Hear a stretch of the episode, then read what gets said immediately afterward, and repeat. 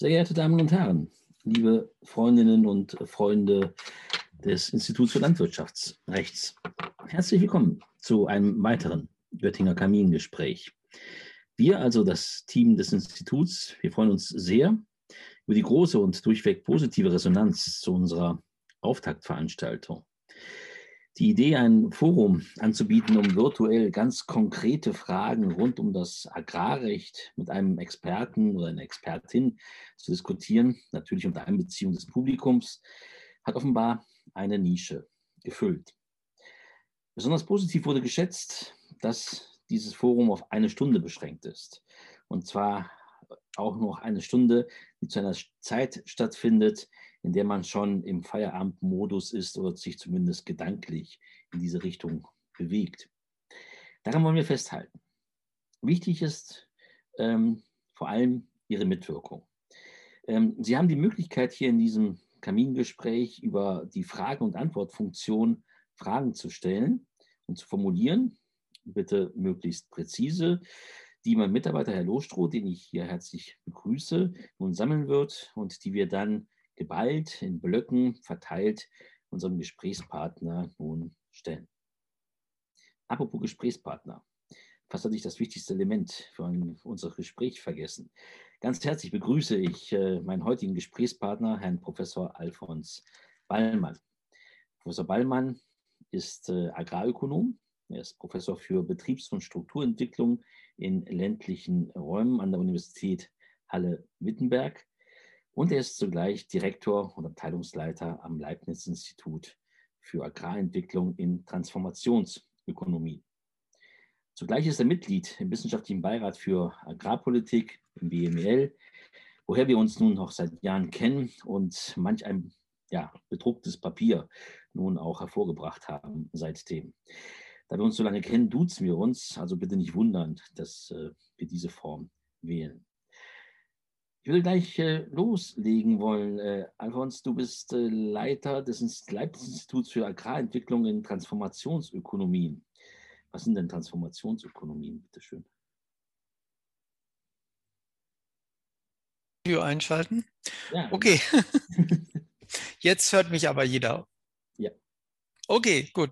Das IAMO wurde 1994 gegründet als Institut für Agrarentwicklung in Mittel- und Osteuropa, um insbesondere über die Entwicklung der Landwirtschaft, der ländlichen Räume in den früheren sozialistischen Ländern in Europa zu forschen. Und mit dem jetzigen Namen Transformationsökonomien decken wir auch die ehemals sozialistischen Ländern in Asien äh, ab, wie auch im Kaukasus, Zentralasien, China. Mhm. Äh, aber wenn man an die Äußerung jüngst aus der Zukunftskommission Landwirtschaft äh, denkt, dann steht der deutschen Landwirtschaft auch ein Transformationsprozess bevor. Also insofern bleibt uns noch viel zu tun. Ja, und äh, das ist auch Gegenstand dessen, worüber wir heute auch sprechen wollen, die nennen wir Transformation, weiß nicht, ob ich den Begriff verwenden darf, oder nennen wir, was, nennen wir es mal den Agrarstrukturwandel. Ähm, wobei wir uns heute aus einer ja, ja, aus Anlass einer rechtlichen Perspektive äh, nun dem Ganzen nähern wollen, nämlich dem Grundstücksverkehrsrecht. Das wird den meisten von Ihnen, äh, Teilnehmerinnen und Teilnehmern, ja nun bekannt sein, aber vielleicht einigen nicht. Vielleicht daher eine ganz kleine Zusammenfassung. Ähm, seit 1919 dürfen nämlich landwirtschaftliche Flächen in Deutschland, äh, aber auch in vielen anderen europäischen Staaten nur gekauft auch nur verkauft werden, wenn zuvor eine behördliche Genehmigung vorliegt. Dabei überprüft die Behörde, ob dieser Eigentümerwechsel dem Ziel widerspricht, eine sogenannte gesunde Agrarstruktur zu erhalten. Das ist jetzt kurz zusammengefasst. Allerdings kann man sagen, dass das, was äh, unter ja, gesunder Agrarstruktur zu fassen ist, eben im Gesetz nicht definiert oder zumindest präzise definiert worden ist. Dies wurde insbesondere damit begründet, dass eben die Verschiedenheit der Agrarstrukturen in Deutschland nun eine einheitliche Definition unmöglich machen. Und daher hat der Bund nun im Rahmen der Föderalismusreform 2006 den Ländern die Gesetzgebungskompetenz übertragen. Und äh, mit Ausnahme von Baden-Württemberg hat bislang kein einziges Bundesland ein entsprechendes Gesetz erlassen oder erlassen können. Zuletzt hat es halt Sachsen-Anhalt versucht, und zwar im November 2020 Allerdings gab es ganz heftige Kritik aus der Praxis, aber auch aus der Wissenschaft, insbesondere auch von dir. Ähm, ähm, und insoweit ist da der Entwurf auch wieder zurückgezogen ähm, worden. Ich will mich dann hier über diesen Entwurf unterhalten. Ähm, über, zunächst einmal im ersten Schritt über die Neuerungen des Entwurfs, in einem zweiten Schritt über das zugrunde gelegte Leitbild und in einem dritten Schritt nach vorne schauen und äh, nun uns fragen, ob und wie eine staatliche Regulierung des Bodenmarktes überhaupt möglich ähm, ist oder gestaltbar ist. Aber bevor wir loslegen, kurz mal eine Eingangsbefragung an das Publikum, ähm, soweit Sie Kenntnis vom Grundstücksverkehrsrecht haben. Vielleicht können wir sie kurz einblenden. Sie ist natürlich völlig anonym.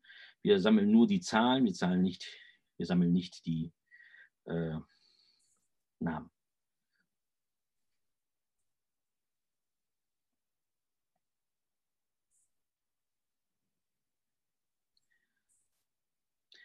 Wir werden dann die Befragung am Ende nochmal wiederholen und dann schauen wir mal sozusagen, was äh, die Veranstaltung gebracht hat oder äh, ob der Informationsgewinn äh, oder Ergänzung, nennen wir es mal, ähm, insoweit dann zu einer Veränderung geführt hat. Ja, ich glaube, wir haben jetzt ein Endergebnis. Ähm, ist das einzublenden oder sieht das alle jetzt? Sie sehen, äh, mit 69 Prozent ist äh, der weitaus größte Teil von Ihnen der Auffassung, dass wir ein sehr altes Gesetz benötigen. Nein, 18 Prozent, also die 14 Prozent, die wissen noch nicht. Ja, die gilt es jetzt mal zu hören und zu, zu überzeugen. Ähm, mal schauen. Ähm, fangen wir ein paar Mal an mit dem Entwurf. Ähm, dieses äh, äh, Entwurf enthält ja Instrumente, die das System des bisherigen Grundstücksverkehrsrechts verschärfen wollen. Da ist zunächst einmal der Versagungsgrund zu nennen unverhältnismäßiger Kaufpreis. Wir sollen die bisherige Grenze von 50 Prozent über dem Marktwert, die der BGH nun entwickelt hat, äh, nun vom Gesetzgeber auf 20 Prozent abgesenkt werden. Deine Kritik an der Erfassbarkeit dieser Grenzen durch die Akteure klingt so ähnlich äh, fast wie eine Grundsatzkritik an diesem Versagungsgrund, dass man überhaupt den Kaufpreis äh, überprüft, behördlicherseits. Ist das richtig? Habe ich das richtig verstanden? Oder geht es bei dir gerade um die Verschärfung, dass man sozusagen schon früher äh, versagen darf nach dem Strukturentwurf oder dem Gesetzentwurf? Hm. Gut, also wenn wir uns heutige Kauffälle anschauen, äh, ich tue das, äh, äh, kenne das über Datenzugänge wie beispielsweise den, den, den Gutachterausschuss hier in Sachsen-Anhalt, dann sehen wir, dass es trotz der bestehenden 50-Prozent-Regelung enorme Schwankungsbreiten von Kaufpreisen gibt und vor allen Dingen auch, dass man selbst Marktwerte oder Verkehrswerte, die man objektiv anhand empirisch bekannten Zusammenhängen ableiten kann, äh, stark übertroffen werden oder auch, äh, wo Kaufpreise deutlich drunter liegen. Und hier gibt es eine Reihe von, von Gründen einfach. Äh, manche liegen darin, dass ein Verkäufer vielleicht aus steuerlichen Gründen gar nicht bereit wäre, eine Fläche zu verkaufen zu dem Preis, der innerhalb dieser 50-Prozent-Spanne noch liegt. Äh, und warum sollte er oder sie verkaufen, wenn er sich nicht rechnet? Umgekehrt gibt es landwirtschaftliche Betriebe, die für bestimmte Flächen bereit sind, sehr viel Geld auszugeben, weil sie sie aus irgendwelchen Gründen dringend benötigen. Wenn jetzt ein solcher Verkäufer auf einen Käufer trifft und es gibt diese Kaufpreisbegrenzung, dann richtet die Schaden an, weil eben eine vorteilhafte Transaktion nicht zustande kommt.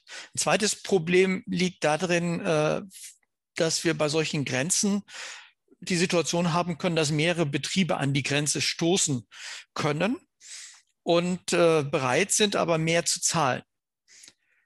Dann ist die Frage, wer bestimmt denn, wer jetzt die Fläche bekommt? Äh, der Zufall oder ein Gremien, aber eben nicht unbedingt derjenige Betrieb, der die Fläche am dringendsten benötigt, beziehungsweise bereit ist, den höchsten Preis dafür zu bezahlen. Und diese beiden Konstellationen beschreiben jeweils Fälle, in denen Preisobergrenzen wichtige Aufgaben des Marktes aushebeln. Und je niedriger diese Grenze angelegt wird, desto größer wird das Problem. Bei 50 Prozent mag das Problem noch überschaubar sein.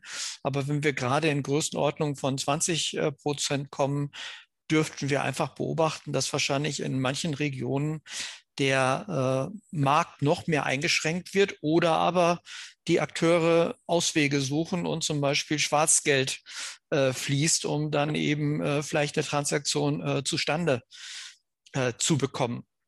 Und das hat eben nicht nur Nachteile für diese betroffenen Personen, sondern es kann auch auf äh, Sektorebene Schaden anrichten, weil eben Märkte insbesondere Bodenmärkte auch Funktionen haben wie eine Preisinformations- und eine Wertsicherungsfunktion.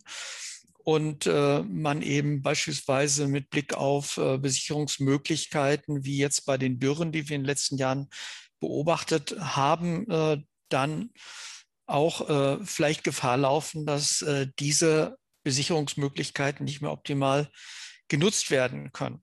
Ich will damit nicht abstreiten, dass es Problem ist, dass wir vielfach äh, zu teure Flächenkäufe haben oder überhöhte Preise, aber ich sehe dafür andere Gründe als diese Ausreißer. Äh, vielmehr sind es eben übertrieben und häufig politisch erzwungene äh, Konkurrenzsituationen, weil die Politik Aufwand treibt, unrentable Betriebe in der, in der, Produktion zu halten oder man wie beim EEG Fehleinreize schafft oder weil eben sehr wenig Fläche überhaupt gehandelt wird, wie beispielsweise in Bayern, wo der Umfang der Bodentransaktionen geringer ist, also der landwirtschaftlichen Bodentransaktionen, als äh, etwa jährlich an landwirtschaftlicher Fläche verloren geht.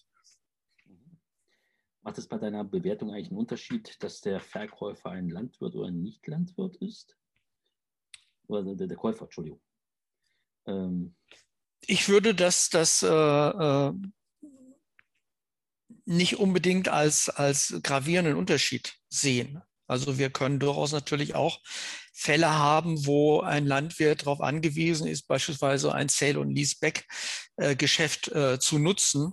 Und wenn er eine Vereinbarung mit einem potenziellen äh, Käufer findet, der ihm die Fläche zurückpachten bereit ist und man dann eben eine Möglichkeit findet, auf die Art und Weise Betrieb aus einer sagen wir mal, Liquiditäts äh, Problematik rauszuholen, dann äh, kann auch hier eben durchaus ein, ein äh, problematischer äh, Folge äh, resultieren. Mhm. Kommen wir zu einem anderen Versagungsgrund, nämlich der Flächenkonzentration. Etwas, was das äh, Grundstücksverkehrsrecht bislang auf Bundesebene nicht kennt und äh, allerdings in den einzelnen Landesentwürfen Entwürfen, äh, nun zu finden ist. Äh, in Sachsen-Anhalt war es zu finden, zuvor auch schon in Niedersachsen, aber auch in anderen.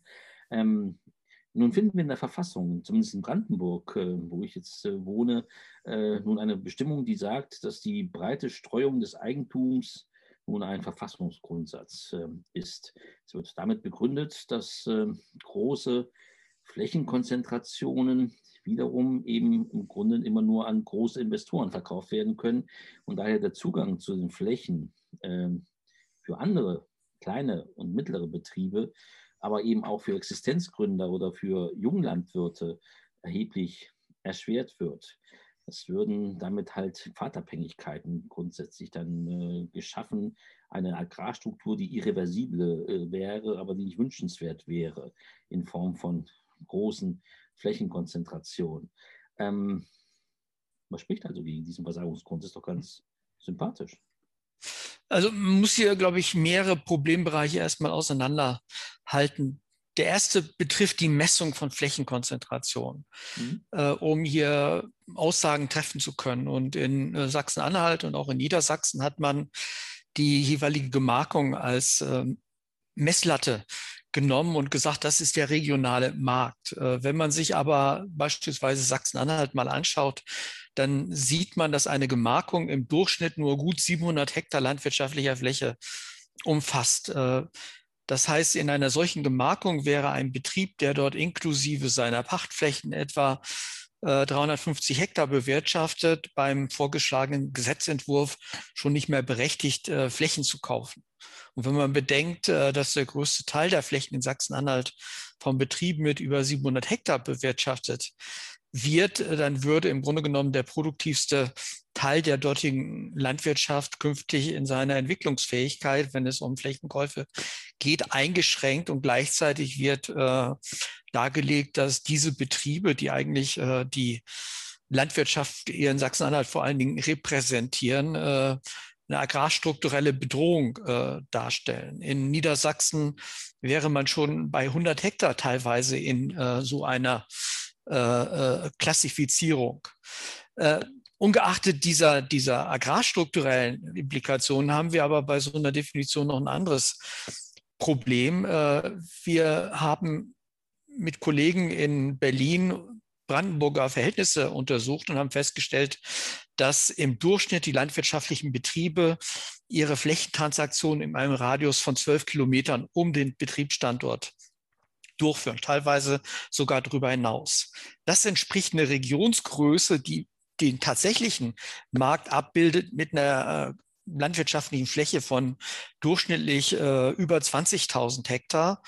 Äh, und man müsste dafür dann durchschnittlich aber auch mindestens etwa 30 Gemarkungen äh, zusammenfassen und als Regionalmarkt definieren.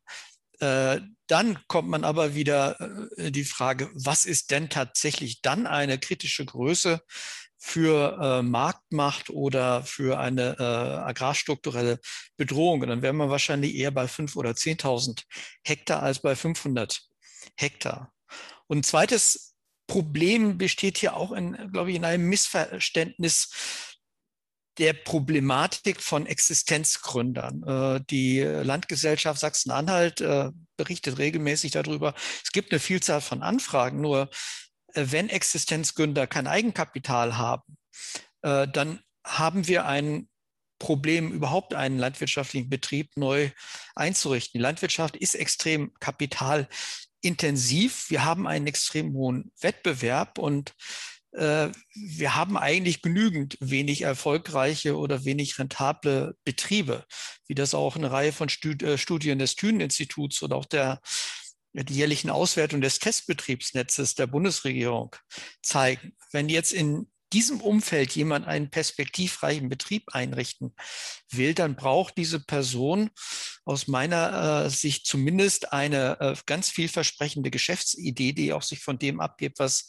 Nachbarbetriebe machen und wahrscheinlich auch mindestens ein siebenstelliges äh, Startkapital. Und wenn das Startkapital gegeben ist, dann dürfte der Zugang zu Flächen auch am Ende das geringste Problem sein, um einen Betrieb aufzubauen. Das heißt, ich sehe hier eher das Problem einer, einer Fehleinschätzung des Maßstabes, was im Umfeld von Sachsen-Anhalt denn überhaupt perspektivreich ist.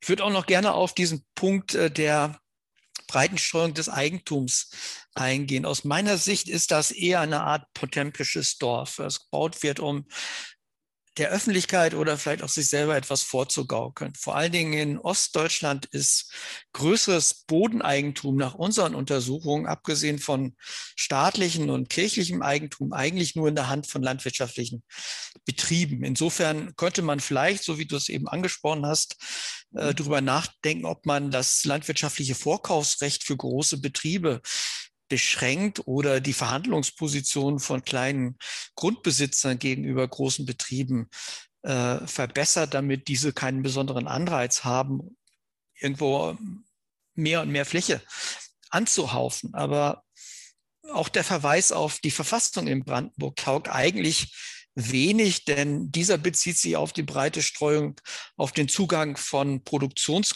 äh, zu Produktivkapital von Arbeitnehmern und da ist bei Brandenburg vielleicht dann abzuwarten, ob dort eben demnächst auch der Erwerb von Tesla-Aktien durch Arbeitnehmer befördert wird. Mhm. Um das mal auf die Spitze zu treiben. Ja. Das heißt, dass du diesen Versagungsgrund äh, Flächenkonzentration als solches sozusagen als ungeeignet empfindest für eine staatliche Regulierung. Äh, man kann darüber äh, nachdenken, wo die tatsächlichen Probleme liegen. Ein Problem ist sicherlich zum Beispiel, äh, wir haben sehr große Schlaggrößen. Die Flurstückgrößen und auch gerade das private Eigentum bewegt sich häufig in einer Größe von einem Bruchteil, vielleicht einer Größe vielleicht von ein, zwei Hektar in einer einem Schlag. Die Schlaggrößen liegen aber durchschnittlich eher in der Größenordnung von 30 Hektar. Und da kann man mhm. sich natürlich vorstellen, dass der private Grundbesitzer gegenüber dem jeweiligen Betrieb, das muss nicht unbedingt ein sehr großer Betrieb sein, in einer sehr schlechten Verhandlungsposition ist, mhm. wenn es um Pacht- oder Kaufpreise geht. Und hier könnte man natürlich tatsächlich ansetzen und eben dann auch kleinere Grundbesitzer in ihrer Position stärken. Und es gibt äh, noch verschiedene andere. Ich möchte Sie, das Publikum, gerne auffordern, Fragen zu stellen. Ähm, wir sammeln sie, wir werden sie gleich hier ähm, dann gemeinsam ähm, dann Herrn Ballmann stellen. Ähm, also scheuen Sie sich nicht, äh, die Fragen äh, zu formulieren, damit wir sie dann gleich äh, dann auch weitergeben können. Ähm, ein weiterer Kritikpunkt äh, an diesem Gesetzentwurf äh, ist der Versagungsgrund Genehmigung von Anteilserwerb an, von Unternehmen und Versagung bei nachteiliger Veränderung der Agrarstruktur, also die ja, Share-Deals-Problematik. Äh, du kritisierst vor allem, dass unterstellt wird, dass bei jedem Anteilserwerb es um den Erwerb von Grundstücken ginge. Ähm, ist das aber nicht selbstverständlich? Bei der Landwirtschaft. Ich meine, ähm, Landwirtschaft ist bodengeprägt. Ähm, mhm. Nun, wenn, wenn ein wir, Investor in einem einen größeren Teil von einem landwirtschaftlichen Betrieb erwirbt oder einen ganzen Betrieb, dann ist er letztlich Landwirt mit zahlreichen Verpflichtungen. Und mir ist kaum ein Fall bekannt, bei dem der Kauf letztlich im Wesentlichen eine Flächentransaktion darstellt. Im Regelfall geht es um die Übernahme von relativ komplexen Unternehmen. Veranschaulichen lässt sich das vielleicht ganz gut an dem letzten Jahr intensiv diskutierten Fall der Übernahme der ADIP in Thüringen durch eine Stiftung im Besitz von Aldi Erben. Hier wurde ein Unternehmen übernommen mit einerseits über 6000 Hektar, die allerdings überwiegend Pachtflächen sind, aber andererseits vielfältigen Geschäftsbereichen mit einem jährlichen Umsatz von über 35 Millionen Euro und über 250 äh, Beschäftigten, was je Hektar weit oberhalb dessen liegt, was äh, selbst westdeutsche äh, kleinere Betriebe an Arbeitskräftebesatz aufweisen. Zudem wurden erhebliche Schulden übernommen. Und es ist natürlich sicher die Frage, was macht die Managementgesellschaft, die die Leitung übernommen hat, mit dem Unternehmen. Aber ich kann mir nicht vorstellen, dass sie das getan hat, um Eigentumsflächen äh, zu versilbern oder äh, Geld in Land anzulegen. Dafür ist der Hebel äh, viel zu groß, der mit einer falschen Bewirtschaftung dieses äh, riesigen Unternehmens einhergeht. Umgekehrt haben wir natürlich bei der ADIP die Frage gehabt, was wäre denn die Alternative gewesen, wenn die bisherigen Eigentümer selber keine Perspektive mehr gesehen haben oder sich nicht mehr in der Lage sahen, zum Beispiel bestimmte Problembereiche wie Tierschutzstandard in den Griff zu bekommen. In den letzten Jahren vor äh, der Übernahme äh, finden sich im Internet erhebliche jährliche Verluste, die gemacht worden sind. Dann ist, ist die Frage, ja gut, was ist dann die Alternative, dass das Unternehmen sozusagen Schritt für Schritt immer weiter äh, kollabiert oder dass man es äh, zerschlägt und irgendwo an Nachbarbetriebe äh, das Tafelsilber verscherbelt und sozusagen die nicht rentablen Bereiche erstmal gleich äh, einstampft. Also das sind Dinge, die muss man eigentlich in dieser Diskussion über Anteilserwerbe offen diskutieren und man darf nicht irgendeinen ein, ein, ein Popanz konstruieren, wo man äh, sagt, oh, das ist alles ganz, ganz fürchterlich und das darf es äh, nicht geben. Äh, und das ist eben das Problem in diesem Gesetzentwurf. Da wurde im Grunde genommen nur argumentiert, oh, wir haben ein, ein Problem und die kaufen alle nur die Unternehmen, weil sie ans Land ran wollen. Allerdings, es lässt sich nicht differenzieren. Wir wissen natürlich nicht, was die künftigen äh, Eigentümer mit einem Unternehmen machen. Wir wissen allerdings auch nicht, was die bisherigen Eigentümer in der Folge damit gemacht hätten. Ja, lass uns bei diesem ja, äh, Investorenproblem ähm, bleiben. Äh, der Bundesgerichtshof sieht ja in der Bodenspekulation eine Gefahr für die Agrarstruktur. Und äh, nimmt eine derartige Spekulation an, wenn der Markt oder der Verkaufspreis an, äh, an einen Nichtlandwirt 50 Prozent des Marktwertes übersteigt. Ähm, ja, wie bewertest du diese Vermutungsregelung überhaupt? Wie bewertest du spekulative Geschäfte? Stehen Spekulation und äh, gesunde Agrarstruktur im Widerspruch? Also ich halte die Verwendung des Begriffs äh, Spekulation in diesem Zusammenhang auch für einen rhetorischen Popanz. Äh, das Gleiche haben wir gehabt, als es um Diskussionen über landwirtschaftliche Warenterminmärkte äh, ging, äh, wo eben die äh, Diskussion sich nicht um das Verständnis der Zusammenhänge gedreht hat, sondern nur ein Begriff in den Raum geworfen wurde und damit war im Grunde genommen dann für jeden äh, alles klar. Äh, die Frage ist, nehmen wir mal an, es gäbe Bodenspekulanten. Äh, warum sollten die überteuert Flächen kaufen? Im Grunde genommen kaufen Spekulanten etwas, vielleicht auch zu einem guten Preis, wenn sie erwarten, dass der Preis künftig noch viel teurer wird.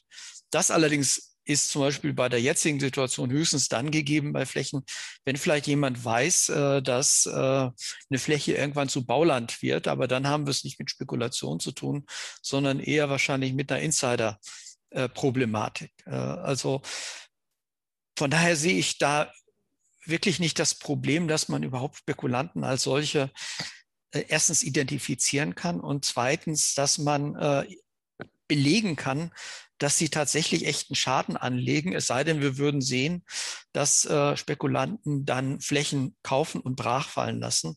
Aber das ist hier in Deutschland äh, bisher meines Erachtens noch überhaupt nicht äh, zu beobachten mhm. gewesen, sondern im Grunde genommen, wer eine Fläche kauft, äh, verpachtet die, übernimmt in dem Fall im Regelfall auch noch äh, Pachtverträge und äh, geht damit auch Verpflichtungen ein und dann lässt sich nicht von heute auf morgen eine Fläche kaufen und auch wieder verkaufen. Erst recht nicht unbedingt äh, mit Gewinn.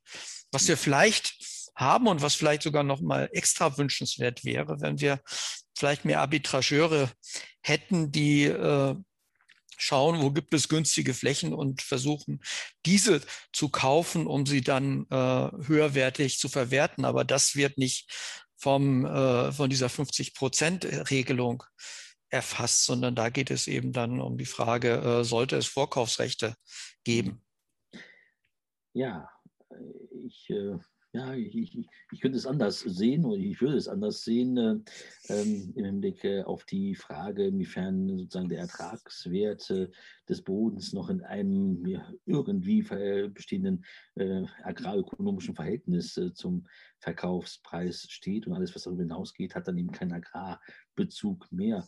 Aber, ja, aber darf, ich, darf ich mal unter, unterbrechen? Da haben wir eben zum Beispiel die bayerische Problematik. Da kosten in Oberbayern Flächen 100.000 äh, ja. Euro und das kann teilweise sogar Grünland sein. Und mhm. äh, die Frage ist, wie kommt es zu solchen äh, Preisen? Und das ist natürlich ein Problem, wenn der Markt so eng ist, dass nicht mal diejenigen, die Flächen abgeben müssen, weil Straßen oder Wohngebiete oder äh, Gewerbegebiete gebaut werden, sich mit landwirtschaftlichen Flächen wieder äh, eindecken können, dann haben wir kein Spekulationsproblem, sondern wir haben einfach ein, ein Problem dass einfach die, die äh, Mobilität des Faktors Bodens nicht gegeben ist und eben auch möglicherweise zu wenig private Eigentümer bereit sind, selbst bei guten Preisen Flächen zu verkaufen. Mhm. Wunderbar. Ich will mich nicht selber hier Lügen strafen und äh, natürlich die Diskussion äh, zulassen. Wir haben eine Vielzahl von Fragen. Herr Loschrow, wollen Sie mal loslegen? Ja, wir haben bis jetzt äh, 14 Fragen. Ähm, eine ganze Reihe. Also ich würde erstmal mit ähm, der ersten hier anfangen. Ähm, wäre es nicht auf lange Sicht bei einer 350 Hektar Grenze wahrscheinlich, dass die landwirtschaftlichen Betriebe auf den Pachtflächen nur noch als in Anführungsstrichen Dienstleister auftreten? Ich, ich weiß nicht, ob ich genau die Frage äh, verstehe. Äh, es geht bei dieser Grenze, 350 Hektar Grenze, bisher nur um Käufe. Das heißt, äh, damit wäre nicht per se äh, das Problem gegeben, dass äh, landwirtschaftliche Betriebe gar keine Fläche mehr äh, bekommen können. Es sei denn, man würde das gleichermaßen, und so es äh, in einer wenig konkreten Weise angedeutet äh, mit Blick auf, auf die Pachtpreise, da ist natürlich zu erwarten, dass es Umgehungsmöglichkeiten äh, gibt, die dann gesucht werden, wo man dann eben sagt, okay, ich pachte nicht mehr deine Fläche, sondern ich übernehme einen, Bewirtschaftungs, äh, einen Bewirtschaftungsvertrag. Und dann müssen wir eben sehen, wie wir die Honorierung äh, gestalten. Mhm. Ähm, wir haben auch mehrere Fragen zu den Anteilskäufen. Ähm, eine Frage wäre, ähm, wie Sie die Grenze für Share Deals ein, einschätzen und ähm, wie stark sie abge abgesenkt werden sollte, um Missbrauch zu verhindern. Mhm. Also vielleicht zur, zur Erläuterung. Es geht ja bei dieser Grenze um Share Deals um die Frage, ab welcher Übernahmegrenze ist äh, äh, Grunderwerbsteuer Pflicht gegeben. Und hier reden wir über fünf bis sechs Prozent. Wenn wir uns aber die Schwankungsbreite von Kaufpreisen angehen, halte ich das für eine Scheindiskussion. Da wird von der eigentlichen Problematik abgelenkt. Äh, es wird irgendwo gesagt, es gibt Umgehungstatbestände, aber äh, wir reden hier über fünf Prozent. Wenn wir uns tatsächlich die Preisspannen anschauen, die bei äh, Flächentransaktionen, die tatsächlich real durchgeführt werden, da sind 5% nichts. Mhm. Wir haben so einen großen unerklärten Rest, also insofern, äh, dass jemand äh, diese Share Deals nutzt, um billig Land zu kaufen. Ich halte das für eine Pseudodiskussion, weil wenn, dann müsste man gleichzeitig auch noch äh, Betriebe konstruieren, die im Grunde genommen nur aus Fläche äh, bestehen. Und da gab es äh, vielleicht einen Fall, der mir bekannt ist, äh, Zusammenhang mit der KTG-Pleite, wo man tatsächlich ein, ein Gebilde konstruiert hat, um irgendwo äh, Flächen äh, zu verhandeln und das Grundstücksverkehrsgesetz zu umgehen. Aber äh, ich halte das für eine Pseudodiskussion. Und man kann das natürlich runtersetzen, aber es führt am Ende nur zu, zu äh, neuen Umgehungstatbeständen. Und die Diskussion, die lenkt von der eigentlichen Problematik ab. Mhm. Vielen Dank. Ähm, damit zusammenhängt auch die Frage, ob durch den Anteilskauf nicht die grundstücksverkehrsrechtliche Genehmigungspflicht umgangen wird. Wenn ich, wenn ich einen Anteil kaufe, bin ich Landwirt. Äh, was, was ist äh, da das Problem? Äh, wenn ich das als Professor tue, der vielleicht eine Agrarausbildung äh, hat, ist es dann etwas anderes, als wenn ich das als, äh, sag mal, Handwerksbetrieb tue, der in der Gemarkung wohnt. In dem Moment, wo ich, sag mal, einen Großteil eines Betriebes kaufe, bin ich Landwirt und eigentlich äh, müsste mich äh, das Grundstücksverkehrsgesetz äh, stützen. Es sei denn, ich würde irgendwie eine Art von Landwirtschaft betreiben, die eben auch irgendwo rechtssicher als besonders problematisch äh, gesehen werden kann, aber Kriterien dafür fehlen. Mhm. Ähm, gehe mal direkt weiter hier. Ähm, welche klugen Bestandteile und Ansätze von Grundstücksverkehrsgesetzen zur Steuerung der Agrarstruktur gibt es aus Ihrer Sicht? Welche klugen, nochmal. Welche klugen Bestandteile und Ansätze von Grundstücksverkehrsgesetzen zur Steuerung der Agrarstruktur gibt es aus Ihrer Sicht? Äh, die Frage ist, was, was ist, ist klug? Also manche Maßnahmen haben natürlich einen, einen gewissen äh, positiven Effekt, wie zum Beispiel äh, die Vermeidung der, der äh, Zerschlagung von Flächen, wenn man vorher großen Aufwand getrieben hat, um eine Flurbereinigung äh, durchzuführen. Da ist es natürlich schlüssig. Wir, es wäre vielleicht auch schön, wenn beispielsweise der Bodenmarkt äh, oder sagen wir der Pachtmarkt zum Beispiel einer größeren Transparenz unterliegen würde und man eben tatsächlich die Pachtdaten auch einsammeln würde. Eigentlich gibt es die Pflicht, äh, aber äh, die Pflicht ist nicht äh, sanktionierbar.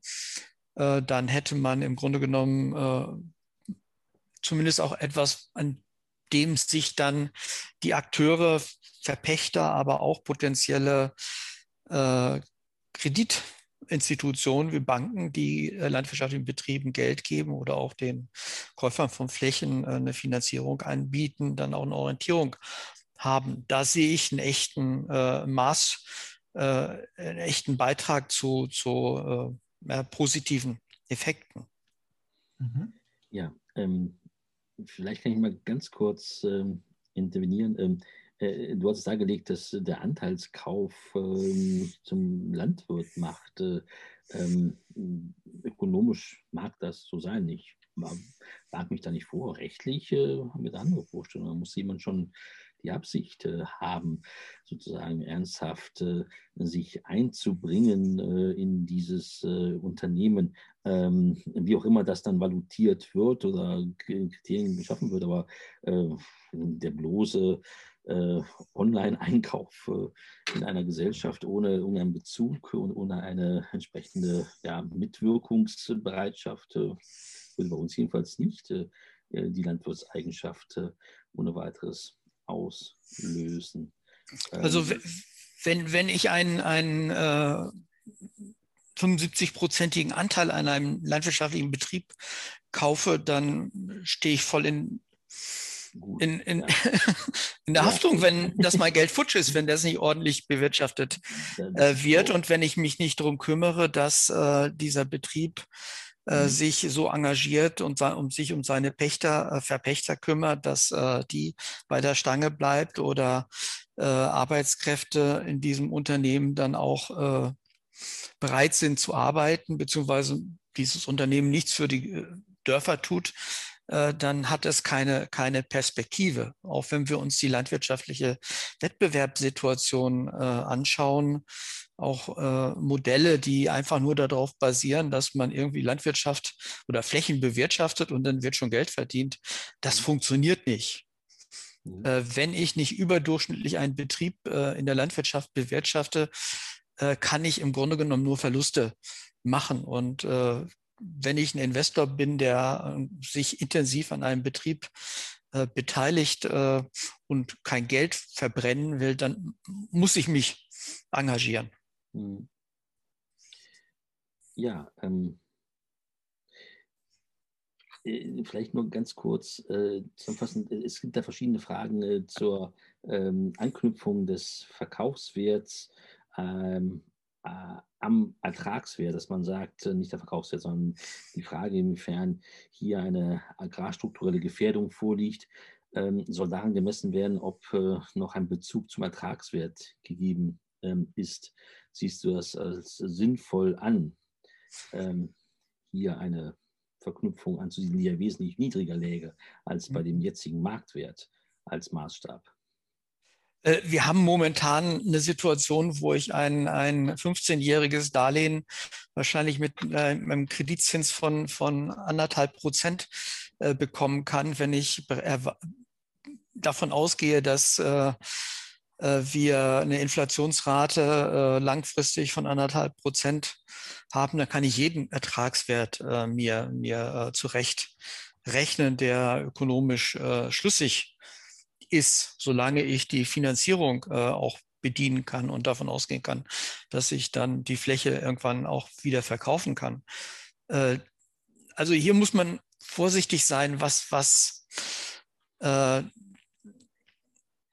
was hier tatsächlich äh, betrachtet wird. Äh, die, die Ertragswertdiskussion ist, ist sehr, sehr äh, problematisch, äh, vor allen Dingen in der jetzigen äh, Zinssituation. Da kann man als landwirtschaftlicher Betrieb im Grunde genommen fast jeden Kauf äh, rechtfertigen und jeden Kaufpreis rechtfertigen, solange die Finanzierbarkeit gegeben ist. Und wir haben ja auch nicht die Situation, dass äh, die wir in unseren statistischen Analysen, wie sie in Berlin oder in, in äh, Bonn von Frau Hüttel oder in Odenling äh, durchgeführt werden, zeigen, dass es irgendwelche Investoren sind, die die Preise treiben. Es sind die Landwirte, die tendenziell die höheren Preise bezahlen. Äh, vielleicht kann ich mal noch zum Abschluss äh, für den ersten Teil noch eine Frage stellen und dann kommen wir zu den äh, Fragen zum Leitbild und grundsätzlich zum Grundstücksverkehrsrecht, die ja auch viele Fragen aufgreifen werden, die ähm, hier gestellt sind. Zunächst einmal, was das konkrete den konkreten Entwurf angeht, so wird ja in äh, diesem Entwurf, wurde in dem Entwurf äh, der Siedlungsgesellschaft äh, nun ein umfassendes Vorkaufsrecht eingeräumt. Und das ist ja nun ein Modell, das äh, Sachsen-Anhalt sich nicht ausgedacht hat, das gibt es ja in Frankreich ja schon. Ähm, und äh, da hast du entgegengehalten, dass hier die Gefahr des politischen Missbrauchs besteht. Nun besteht die ja in vielen Bereichen. Wir machen ja gerade Erfahrungen in diesem Bereich in Deutschland. Ähm, und die Frage ist, inwiefern nicht durch Verfahren, durch Kontrollsysteme, durch Transparenz sowas äh, von vornherein ausgehebelt werden kann oder verhindert werden kann, sodass dieser Kritikpunkt dann ins Leere ginge. Hm. Also mein oder das Problem, was ich sehe, ist, dass äh, die Siedlungsgesellschaften sehr oft sehr schnell für interessengeleitete Politiken zum Nachteil der Gesellschaft missbraucht werden. Äh, Im Prinzip kann man das natürlich durch Kontrollsysteme äh, versuchen zu verhindern. Wir haben ja 2006 gesehen, dass durch Intervention der EU plötzlich die BVVG ihre Flächenprivatisierungspolitik abändern musste, weil die vorherigen Vergabeverfahren mit ihren niedrigen Preisen als unzulässig angesehen worden sind, weil damit wurde im Grunde genommen äh, die Landwirtschaft subventioniert. Daneben gab es noch den Nebeneffekt, dass eben auch niemand sonst äh, teurer Flächen verkaufen konnte, weil das eben der große Akteur war. Äh, das hat man dann abgestellt und äh, die Verpachtung und Verkäufe der BVVG erfolgten dann zu Marktwerten. Das hat zu Diskussionen geführt. Allerdings sehen wir zum Beispiel bei der Landgesellschaft Sachsen-Anhalt, dass wenn die Flächen äh, äh, ausschreibt, dass die erreichten Preise ähnlich hoch sind. Aber schaut man sich zum Beispiel die Landgesellschaft Sachsen-Anhalt an, äh, was Verpachtung angeht, äh, da findet sich aber, dass die Preise eher politisch festgelegt scheinen. Ich weiß nicht genau, wie die zustande kommen, aber da gibt es festgelegte Kriterien, die irgendwo ausgehandelt werden. Das schränkt die Funktionsfähigkeit äh, des Marktes und des Wettbewerbs zwischen den Betrieben ein. Und äh, die Frage ist, warum passiert das? Und dann ist die Frage, warum äh, wird äh, hier nicht äh, interveniert von Akteuren, die sagen, dieses Verfahren ist äh, problematisch. Äh, offensichtlich hat äh, die Landgesellschaft hier äh, ne, einen Weg gefunden, das zu legitimieren oder zumindest mögliche Kritiker ruhig zu halten. Aber die Frage ist, warum hält man sich nicht an, an übliche Prinzipien wie Ausschreibung? Und ich würde eben erwarten, wenn so ein allgemeines äh, Vorkaufsrecht äh, etabliert wird, dass dann versucht werden würde, hier eben auch reinzureden, nicht nur was die Wiederverkaufspreise angeht, sondern auch was sozusagen dann die Auslösekriterien für Vorkaufsrechte sind. Kommen wir noch zum Leitbild. Du ja, übst äh, Kritik an dem Leitbild zunächst einmal äh, im Hinblick auf die ja, handwerklichen Fehler dahingehend, dass du darlegst, dass die ja, zugrunde gelegten Daten nun falsch ermittelt worden sind. Das lassen wir jetzt mal beiseite, das hast du ja belegt. Ähm, aber die Frage, die sich mir stellt, ist, äh, ja, ähm, diese Agrarstruktur, äh, die diesem Leitbild ja zugrunde liegt und als Legitimation auch dient, äh, wie ist die zu definieren? Ähm, wenn ich deine Stellungnahme mir anschaue, dann habe ich einen sehr stark ökonomischen Eindruck oder eine Perspektive der Agrarstruktur. Nun kann man Agrarstruktur ja auch weiter fassen und, äh, und darüber hinaus auch Aspekte des ländlichen Raums, die demografischen Aspekte, die sozialen Aspekte, kulturellen Aspekte nun mit umfassen. Äh, gehört das nicht auch zur gesunden Agrarstruktur? Äh, kann das nicht auch einfließen, ohne gleich ideologisch zu werden? Also wenn sich eine Bodenmarktregulierung oder ein Agrarstrukturgesetz äh, äh, sich auf äh, ein Leitbild äh, stützt, dann sollte dieses Leitbild überprüfbar sein, zumindest hinsichtlich der Kriterien. Und wenn man sich den Gesetzentwurf und die Begründung anschaut, dann findet sich, dass das dort formulierte Leitbild nun mal fast ausschließlich ökonomisch begründet ist, es wurde immer wieder darauf hingewiesen, dass es darum geht, Wertschöpfung und Arbeitsplätze im ländlichen Raum zu erhalten und zu schaffen. Und ich habe mhm. Mich in meiner Kritik eben darauf gestützt, dass ich äh, gesagt habe, genau diese ökonomischen Ziele mhm. äh, werden mit dem formulierten Leitbild äh, nicht erreicht, weil die Realität das genaue Gegenteil äh, zeigt. Arbeitsplätze und Wertschöpfung sind vor allen Dingen dort hoch, äh, wo äh, Großbetriebe äh, wirtschaften und eben nicht die kleinen und mittleren Haupt- und Nebenerwerbsbetriebe. Und ebenfalls dieses Argument, wir müssen die fördern, weil die haben keine Perspektive an, an Flächen ranzukommen. Auch hier äh, findet sich in, in, der Agrarstatistik, dass diese Betriebe eigentlich relativ viel Eigenkapital, Eigentumsfläche und auch Pachtfläche haben. Sie investieren nur nicht in Gebäude und Maschinen, womit erst Wertschöpfung ermöglicht wird. Und das heißt, in dem Fall war es eben so, dass das Leitbild sich auf ökonomische Aspekte äh, gestützt hat. Aber ich habe schon eine Reihe von, von anderen Aspekten äh, angesprochen, äh, zum Beispiel die demografische Situation in den ländlichen Räumen, in den neuen Bundesländern wird zur Folge haben, dass äh, wir hier unter Fachkräftemangel äh, leiden werden und als besondere Landwirtschaft nicht nur unter Mangel leidet, sondern auch mit höheren Löhnen konfrontiert werden wird. Und dann ist nicht mehr die Frage, wie schafft man Arbeitsplätze, sondern wie besetzt man die vorhandenen Arbeitsplätze oder wie passt man die Produktionskapazitäten an das äh, knappere oder teure Arbeitsangebot an?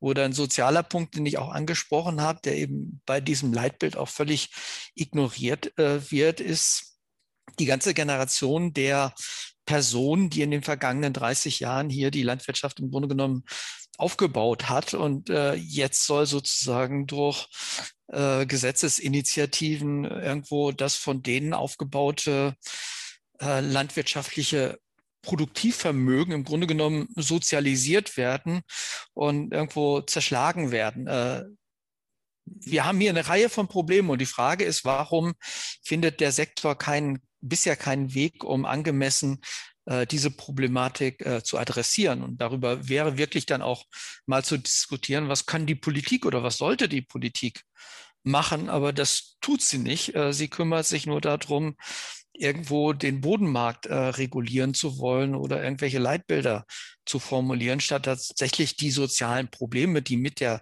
Agrarstruktur offenkundig äh, zusammenhängt, dann auch äh, dann eben, eben äh, ernst zu nehmen und sich Gedanken zu machen. Denn das betrifft auch die kulturelle äh, Situation, die dann auf den Dörfern herrscht. Denn dort leben im Grunde genommen die äh, jetzigen und, und künftigen äh, ehemaligen Beschäftigten nach ihrer äh, oder ab ihrer Rente.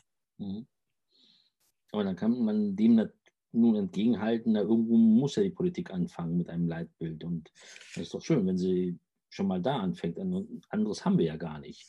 Wir haben ja auch für die Beihilfenregelungen, wir haben für äh, entsprechende marktrechtliche Bestimmungen ja keine Leitbilder, ähm, sondern die Landwirtschaft äh, ja, äh, wird undefiniert reguliert. Ähm, und das wäre doch jetzt ein Ansatz, wo man anfangen könnte und äh, wo man sagen könnte, okay, das ist äh, die Landwirtschaft, die wir haben wollen und äh, ähm, wir sehen eine Gefahr auf uns zukommen, die ist noch nicht da. Das heißt, die auch nicht belegt wird.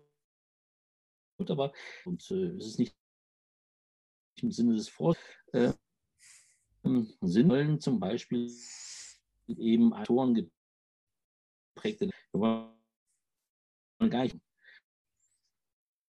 die Engine konzentrieren, weil wir äh, Strukturen, kleinere Strukturen, nicht kleine Strukturen äh, erhalten wollen. Äh, die Frage ist erstmal, wer will kleinere Strukturen erhalten? Wollen das die Landwirte? Äh, wenn mhm. man sich hier äh, die Reaktion des Bauernverbandes äh, und der größeren äh, landwirtschaftlichen Verbände anschaut, die haben alle nur mit dem Kopf geschüttelt. Habt ihr nichts Besseres zu tun?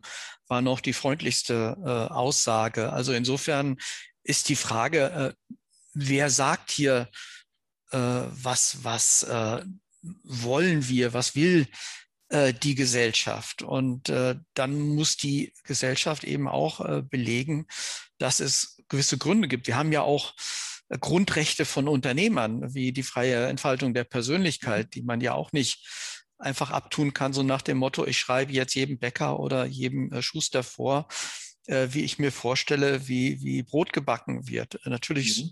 Muss sich jeder einzelne Akteur an rechtliche Standards halten, wo es eben darum geht, äh, die Gesellschaft beispielsweise vor äh, Lebensmittel äh, äh, zu schützen, die bedenklich sind, aber es muss erstmal nachgewiesen werden, dass irgendwo ein, ein Schaden vorliegt. Und, und auch hier haben wir meines Erachtens einfach die Problemsituation, dass wenn die Politik ein Leitbild entwickelt, dann kann sie das ja gerne tun.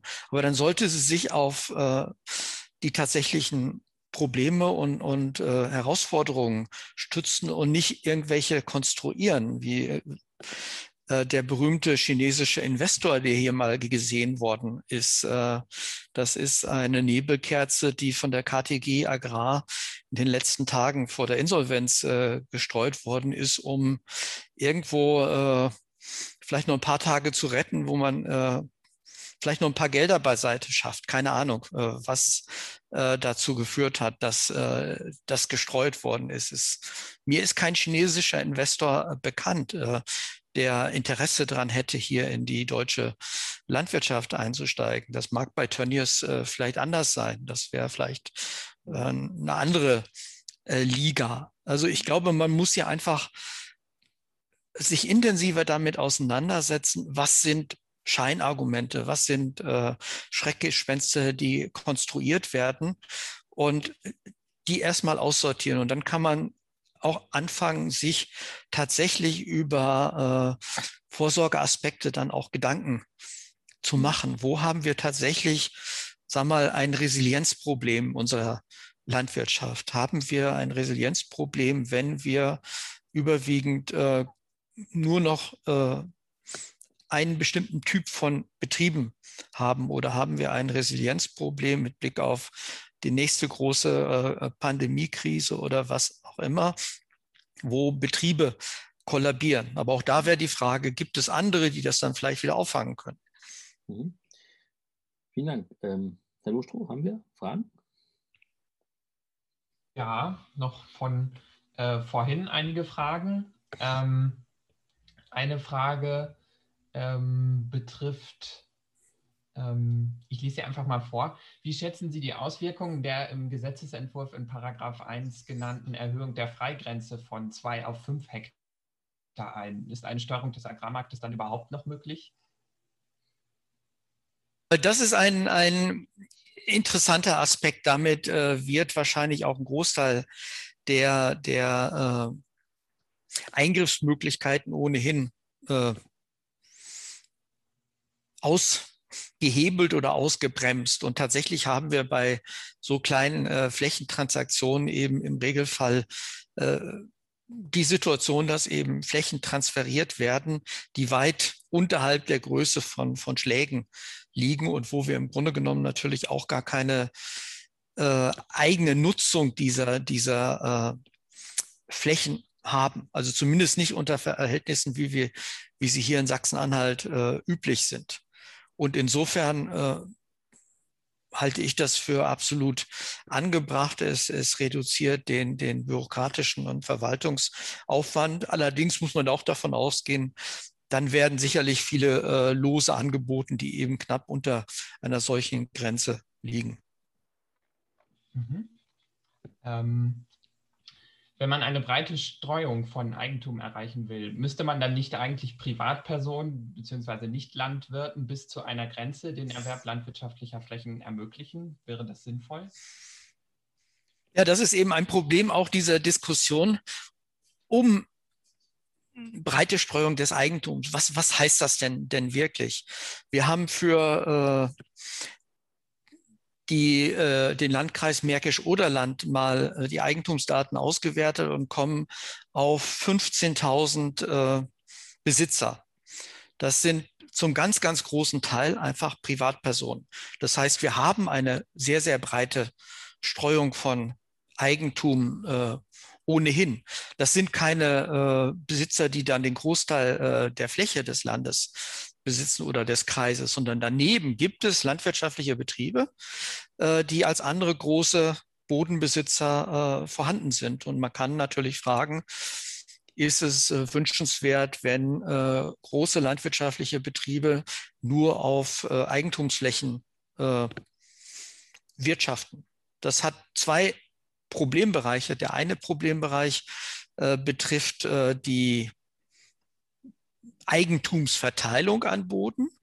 Aber noch bedeutsamer ist, dass die Betriebe damit äh, enorm viel Kapital binden, das dann eben unter Umständen für andere Zwecke fehlt. Und das ist eine Diskussion, die meines Erachtens bisher auch zu wenig äh, geführt wird. Inwieweit ist das eigentliche Problem dieses, dieses äh, Ansammelns von, von Eigentumsflächen, gerade auch bei großen Pro Unternehmen, nicht ein, ein äh, Problem, was im Grunde genommen auch viele Betriebe lähmt, weil eben Kapital nicht für andere Zwecke verwendet wird. Und teilweise äh, muss man viele Agrargenossenschaften auch heute kritisieren, dass sie nicht entweder Ausschüttungsverfahren entwickelt haben, um ihre Mitglieder zu beteiligen, oder äh, dass sie ihren Beschäftigten nicht höhere Löhne gezahlt haben, anstatt äh, jetzt auf 30 Prozent Eigentumsfläche zu sitzen und diese ganzen Diskussionen jetzt führen zu müssen.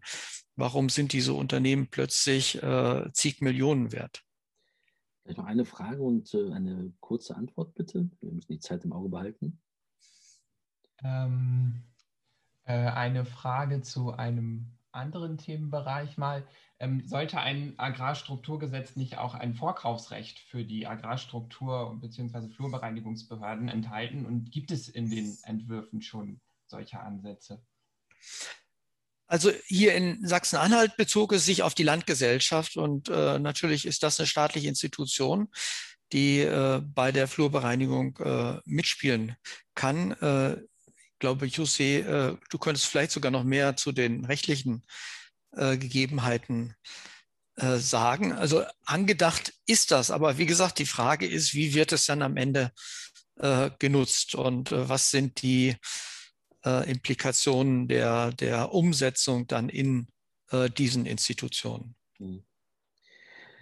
Vielleicht können wir zum Abschluss äh, mal so ein bisschen in, in, die Zukunft schauen. Wir haben jetzt sehr viel gesprochen darüber, was alles nicht geht ähm, und was alles äh, ungünstig oder nicht sachgerecht geregelt worden ist. Äh, ähm, wie siehst du überhaupt das Grundstücksverkehrsrecht oder eine, eine Regulierung des Bodenmarktes durch den Staat?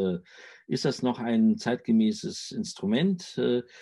Ähm, oder wo würdest du ansetzen? Denn unbestrittenermaßen ähm, ganz gesund ist die Agrarstruktur ja nicht. Wir sehen gewisse Entwicklungen, ähm, vielleicht mit Sorge oder vielleicht äh, weniger ähm, Sorgen, aber zumindest äh, ja, ähm, sehen wir hier einen ein, ein, ein Bereich, von dem das Verfassungsgericht ja selbst sagt, dass es ja nicht dem freien Spiel des Marktes vollständig überlassen werden kann. Ähm, wo siehst du Ansätze? Ist es das Ordnungsrecht oder sind es andere Instrumente? Ich, ich, glaube, der große Streit richtet sich erstmal darum, was, was sind denn eigentlich tatsächlich äh, Probleme? Äh, ich als mhm. Agrarökonom sehe die Probleme eher in den Agrarstrukturen in, in Westdeutschland, wo wir momentan äh, tagtäglich sehen, wie die Bauern äh, demonstrieren, weil äh, sie nicht äh, mit den Rahmenbedingungen äh, wirtschaftlich klarkommen, weil bei vielen Betrieben ist der Stand der Technik äh, nicht up-to-date und auch viele Ställe ermöglichen nicht, sag mal, im, im Kostenminimum äh, zu produzieren. Und wenn wir so eine Situation haben, dann haben wir automatisch äh, eine, eine äh, ruinöse Konkurrenz in dem Sektor, in dem ein Großteil der Produzenten nicht rentabel wirtschaften kann. Und da haben wir eine enorme Instabilität und vor allen Dingen enorme äh, ja auch Konflikte und äh, die lassen sich aber nicht von heute auf morgen auflösen, weil eben es gibt Fahrtabhängigkeiten. Wer einen Stall gebaut hat, der hat eben das Problem, dass der Stall steht. Wenn wir jetzt aber in ein Bundesland wie Sachsen-Anhalt schauen, wo wir im Grunde genommen eine hochrentable äh, Landwirtschaft haben, mal abgesehen von den letzten äh, drei Dürrejahren, wo wir eigentlich Betriebe haben, die sehr gut aufgestellt sind und der Großteil eben der Produktion von diesen Betrieben stammt, da haben wir eigentlich ein vergleichsweise äh, Luxusproblem. Und dann kann man sich dann Gedanken machen, wo gibt es vielleicht agrarstrukturelle äh, Handlungsbereiche, wo es tatsächlich lohnt, sich Gedanken zu machen. Aber dann muss man sich von, von Neiddiskussionen und Ähnlichem lösen, sondern muss sich tatsächlich Gedanken machen, wie gehen wir mit, mit äh, demografischem Wandel um, wie gehen wir mit technologischem Wandel um. Was ist, wenn in äh, 20, 30 Jahren hier fast nur noch autonome Traktoren über die Felder fahren und äh, die äh, Tiere von Robotern gefüttert werden, solange sie noch benötigt werden, weil wir nicht ohnehin unsere Ernährung umgestellt haben. Und ich glaube, diesen äh, Aspekt muss man einfach ins Auge fassen. Äh, vieles, was hier aktuell auf dem Bodenmarkt passiert, äh, spiegelt im Grunde genommen nur Trends wider, um die wir wahrscheinlich nicht äh, rumkommen und jetzt irgendwo uns an Dingen zu orientieren, die in der Vergangenheit äh, relevant waren, und mhm. das als Messlatte gegebenenfalls sogar zu nehmen, äh, führt nur zu Problemen, die irgendwo rückwärts gerichtet sind. Und insbesondere in einem Bundesland wie Sachsen-Anhalt, aber ich denke mal Mecklenburg-Vorpommern, in weiten Teilen Thüringen äh, gilt das äh, genauso. Da haben wir einfach äh, enorm äh, wettbewerbsfähige Betriebe, um die sich Investoren vielleicht sogar prügeln, um, um die äh, weiterführen zu können, wenn die denn am Markt vorhanden sind. Aber das wird auch nur führen, funktionieren, wenn die Investoren bereit sind, sich äh, intensiv mit Landwirtschaft auseinanderzusetzen. Ja, vielen, vielen Dank. Ähm, der Gong der Tagesschau hat äh, schon, glaube ich, äh, klang schon im Hintergrund. Das heißt, äh, wir müssen langsam zum Ende kommen. Viele Fragen werden wohl noch offen sein. Äh, manch eine Idee, äh, die noch losge losgeworden wäre und man gerne hätte loswerden wollen, ähm, ist jetzt nicht äh, dokumentiert worden. Aber das ist ja auch nicht der Sinn dieser Veranstaltung. Der Sinn der Veranstaltung ist, ja, Appetit ähm, zu, anzuregen, Ideen anzuregen, Gedanken anzuregen zu diesen Fragestellungen, die wir hier behandeln. Ähm, und äh, die natürlich sich in der Kürze der Zeit aber auch in einer dreitägigen Veranstaltung im Ergebnis nicht lösen lassen, aber über die man nachdenken sollte. Und ich hoffe, dass diese Veranstaltung dazu beigetragen hat, mir hat es sehr geholfen, ähm, was du, lieber Alfons, äh, dargelegt hast. Es ist für uns Juristen immer hilfreich, äh, wenn wir äh, den Sachverhalt erst einmal dargelegt bekommen. Das ist sicherlich auch umstritten innerhalb der Agrarökonomie. Deine Perspektive wird wahrscheinlich auch Gegenperspektiven ähm, auslösen oder auch finden. Ähm, aber es ist für uns Juristen natürlich ein Muss als nicht empirische Wissenschaft, uns erstmal über die Daten, über die ökonomische Perspektive oder Ansicht äh, mal zu informieren. Und ich hoffe, äh, ich bin mir sicher, dass es hier dazu beigetragen hat. Vielen, vielen herzlichen Dank äh, an dich. Vielen, vielen Dank an die Diskussionsteilnehmer. Ähm, wir schauen schon ähm, auf die nächste Veranstaltung. Ähm, nicht so äh, ja, fast pessimistisch wie Herr Professor Ballmann in die Zukunft der Landwirtschaft, die ja, ähm, so ein bisschen durchklang. Die nächste Veranstaltung ähm, wird sein, aber ach, bevor wir das machen, jetzt wo Sie noch dran sind, äh, lassen Sie uns noch den Abschluss, äh, die Abschlussfrage stellen. Habe ich fast vergessen. Ähm, wenn Sie noch die Minute uns überlassen, die hätte ich fast. Ja, wie ist Ihr Standpunkt? Ist er immer noch Gut, während die Befragung läuft, ich möchte mich auch für die, Herz, äh, die Einladung ganz herzlich bedanken. Es hat mir viel Spaß gemacht, hier äh, zu diskutieren. Äh, es ist ein spannendes äh, Thema, es ist ein emotionales Thema, aber ich habe auch versucht, ein bisschen provokativ äh, zu antworten, wobei ich das Bild, was ich eben beschrieben habe, nicht unbedingt negativ äh, äh, sehe, aber das liegt immer im Auge des Betrachters. Ja, für uns ja, staatlich geprägte Juristen ist es natürlich ja, schwierig feststellen zu können, dass das Recht kaum eine Wirkung entfalten kann. Und Das äh, ist, äh, mag man insoweit als negativ sehen. Aus der freiheitlichen Perspektive ist es vielleicht positiv. Nun, das Ergebnis können wir vielleicht mal einblenden. Ähm, hat sich insoweit äh, ähm, nicht wesentlich verändert. Die Ja-Fraktion ist weiterhin noch äh, äh, stark vertreten, aber erfreulicherweise hat sich die Weiß-Nicht-Fraktion reduziert und das ist äh, doch ein ganz besonderes Erfolgsmoment, das wir feiern sollten und wofür ich Alfons Wannmann ganz, ganz herzlich danke. So, jetzt der kurze Blick auf die nächste Veranstaltung, die wir nächsten Monat ähm, haben werden. Da wird es gehen um die ähm, Machbarkeitsstudie, die wir ähm, haben äh, oder die wir äh, nun vorgelegt bekommen haben im Rahmen der äh, Borchert-Kommission. Ähm, hier äh, geht es um die Frage also, wie die Empfehlungen der Borchert-Kommission umgesetzt werden ähm, sollen. Und äh, dazu äh, werden wir mit Professor Mögele sprechen, der ähm, ähm, nun ähm, ehemaliger stellvertretender Generaldirektor in der Generaldirektion äh, Agri in, in, Brüssel war, aber äh, hier vor allen Dingen aufgrund seiner Kompetenz auftritt, weil er Mitautor dieser Machbarkeitsstudie war. Und ich freue mich sehr, Sie dann nächsten Monat hier begrüßen zu können. Bis dahin bleiben Sie gesund, feiern Sie wie auch immer die Osterfeiertage ähm, und ja, bis zum nächsten Mal. Tschüss.